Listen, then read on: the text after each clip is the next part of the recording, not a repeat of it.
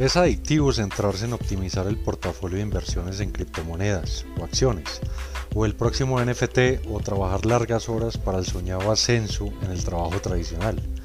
Calificar todo esto de adictivo no es ninguna exageración. En un estudio del 2001 que utilizó equipo de resonancia magnética para medir la actividad cerebral, Hans Bright y Daniel Kahneman encontraron que obtener más dinero activa las mismas regiones del cerebro que las drogas ilícitas. Y esto no suena tan mal, más dinero siempre es mejor que menos, ¿verdad? Pero esto tiene un problema. Desde la perspectiva de tu cerebro, tener más dinero siempre es mejor que lo que tengas hoy. Incluso si ya tienes mucho dinero, siempre vas a querer más porque es adictivo. Y una pregunta importante que todo inversionista humano debe, preguntarse es cuánto es suficiente. Y me atrevería a decir que suficiente es la cantidad necesaria para financiar una buena vida.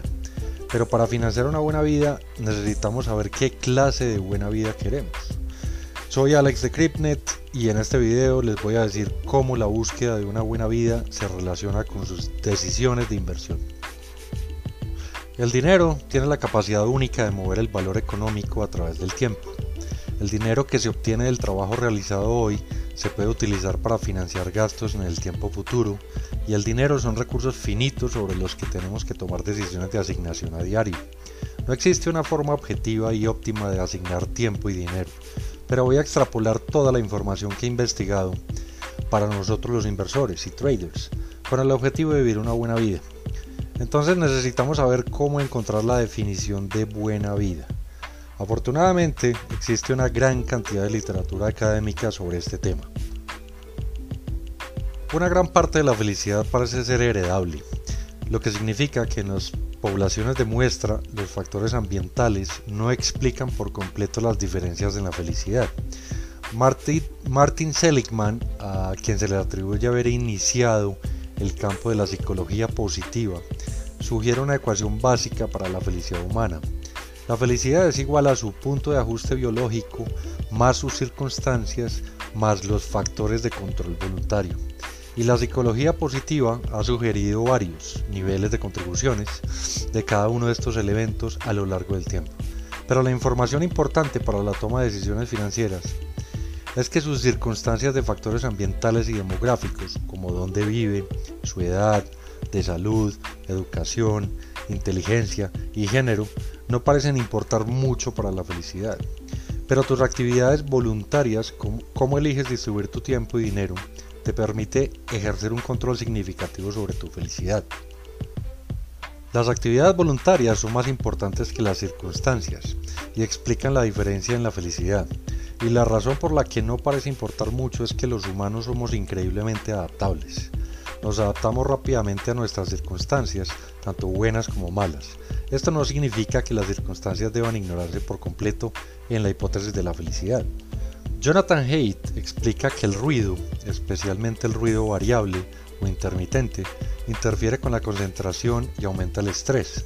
Por lo tanto, vivir al lado de una intersección concurrida o de un área ruidosa puede, puede no ser ideal para desplazarse al trabajo, especialmente cuando hay mucho tráfico, lo que aumenta el estrés y el ser humano no se adapta fácilmente porque no se tiene el control.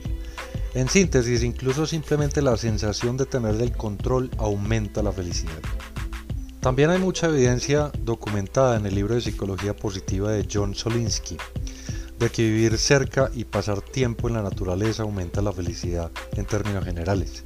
Hay dos tipos de felicidad, felicidad experimental, que se describe mejor como buenas sensaciones, y felicidad reflexiva, que se describe mejor como un sentido más profundo de realización o siendo su mejor yo. Los buenos sentimientos, como el placer y la comodidad, se conocen como hedonia. Por ejemplo, comer chocolate o acariciar a un cachorro puede ser hedónico. Y esto contraste con la eudaimonia, que fue escrita por primera vez por Aristóteles y su mejor traducción del griego sería como florecimiento. Hedonia es muy fácil de identificar, lo sabes cuando la sientes, mientras que la eudaimonia requiere más reflexión y pensamiento. Una forma de medir la eudaimonia es usando la escalera de Cantrell Imagínense una escalera con 10 escalones numerados del 0 al 10. El escalón superior representa la mejor vida posible para usted y el escalón inferior es el peor. ¿En qué, escalón de la escalera siente que que está usted parado en este momento? Eudaibonia se trata más de vivir y la hedonia se trata más de sentirse bien. Los dos son aspectos importantes de una vida feliz y ninguno es eficiente por sí solo. Juntos dan como resultado un bienestar. Martin Seligman propuso cinco componentes distintos del bienestar general en su modelo PERMA de cinco factores. Emoción positiva, que es sentirse bien, compromiso, que es fluir o estar absorto en una tarea desafiante, relaciones sólidas y saludables, sentido del propósito más allá de ti mismo y el logro de objetivos valiosos. Cada uno de estos elementos se persigue por sí mismo, no como un medio para un fin, y se define y mide independientemente de los otros factores.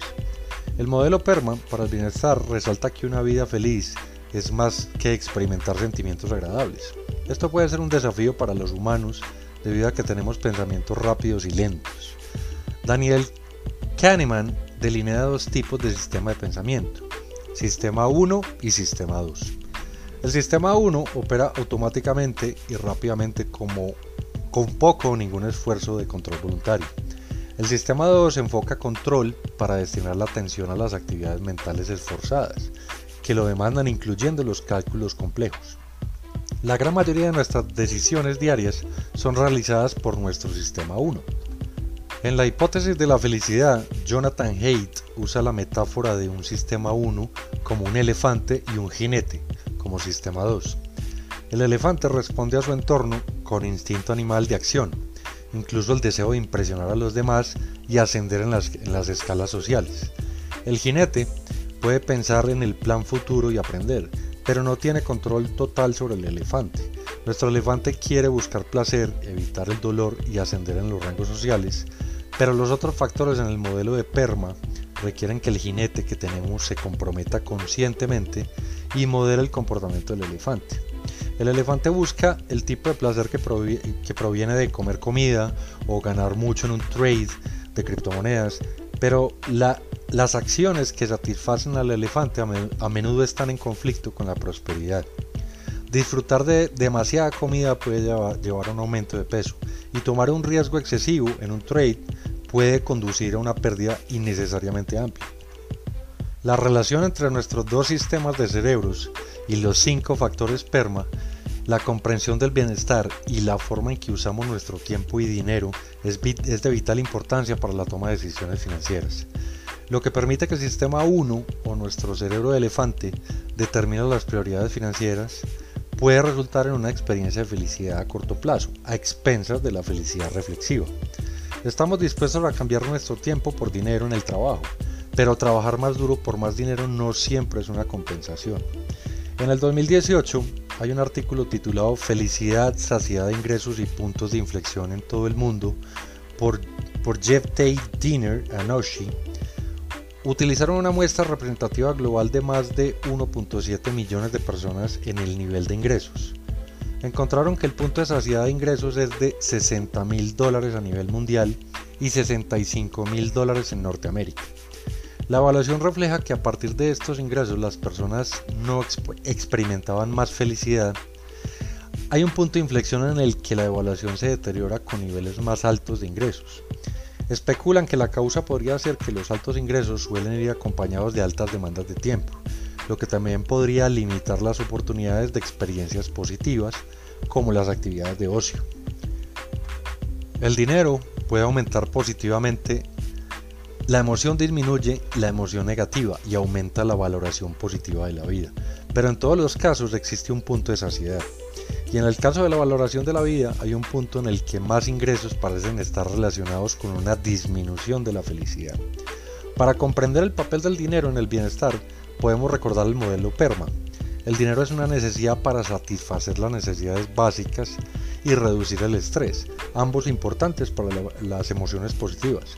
El dinero permite invertir en habilidades, pasatiempos y actividades que impulsen el compromiso. El dinero puede comprar experiencias compartir membresías el tiempo y el tiempo necesario para construir y mantener relaciones. El dinero libera, tiempo para involucrarse en cosas más grandes que uno mismo, como la política, la familia, el trabajo, la comunidad, las causas sociales. Y el dinero puede financiar el camino hacia el logro, hacia el dominio, hacia los deportes o para tiempos. Está claro que el dinero tiene un papel que desempeñar, pero es un error centrarse en el dinero en lugar de lo que ofrece. En el libro El tiempo inteligente de Ashley Willens explica que las personas que valoran el tiempo más que el dinero es probable que sean más felices, hacen conexiones sociales más frecuentes, tienen una relación más fuerte con su cónyuge y están más satisfechos con su trabajo. Valorar el tiempo sobre el dinero también es prosocial. Cuando sentimos que tenemos más tiempo estamos en mejores condiciones de servir a otras personas, lo que a su vez aumenta nuestra propia felicidad. Willens sostiene que vivimos en una epidemia de pobreza de tiempo. Las personas que son pobres de tiempo son menos felices, menos productivas y más estresadas. Algunas de las principales causas de la pobreza de tiempo se relacionan directamente con la búsqueda de dinero. La gente cree incorrectamente que ganar más dinero hoy les permitirá ser felices en el futuro y tienden a infravalorar su tiempo en lugar de estar tan dispuestos a cambiar tiempo por dinero ya que muchos de nosotros trabajamos menos e intercambiamos dinero por tiempo mediante la subcontratación. Evitar las tareas desagradables puede aumentar la felicidad ganándonos tiempo. La riqueza es importante para una vida feliz, pero lo que haces con tu tiempo también importa. Las actividades de ocio activo, como el voluntariado, la socialización y el ejercicio, están relacionadas con la felicidad. El fluir en un estado de emergencia en una tarea que es a la vez desafiante y alineando con sus habilidades, es un estado que muchas personas valoran incluso más que el placer. Las actividades que tienden a resultar en una felicidad persistente no son compras de experiencia o materiales muy costosas. Las mejores cosas de la vida son realmente gratis, o al menos son no, o al menos no son los artículos de lujo. Esto no significa que todos los gastos sean malos. En un documento del 2010 titulado Si el dinero no te hace feliz, entonces probablemente no lo estés gastando bien, por Gilbert Wilson, explica que algunos de los mayores problemas son nuestra incapacidad para realizar pronósticos precisos y efectivos, y nuestra tendencia a adaptarnos rápidamente a nuestras circunstancias. Las personas a menudo se equivocan sobre lo que aumentará su felicidad en el futuro y cuánto tiempo durará esa felicidad. El autor ofrece algunas sugerencias. Gastar en experiencias tiene más impacto para la felicidad que gastar en cosas. Que las personas son más felices cuando están comprometidas con lo que son. El hacer y las experiencias pueden proporcionar este compromiso. La reflexión sobre las experiencias pasadas mejora su estado de ánimo más que la reflexión sobre las compras de cosas materiales pasadas. Sin embargo, tenga en cuenta que si bien gastar en experiencias puede ser mejor para la felicidad que, que gastar en cosas, la mejor experiencia no tiene que costar mucho dinero.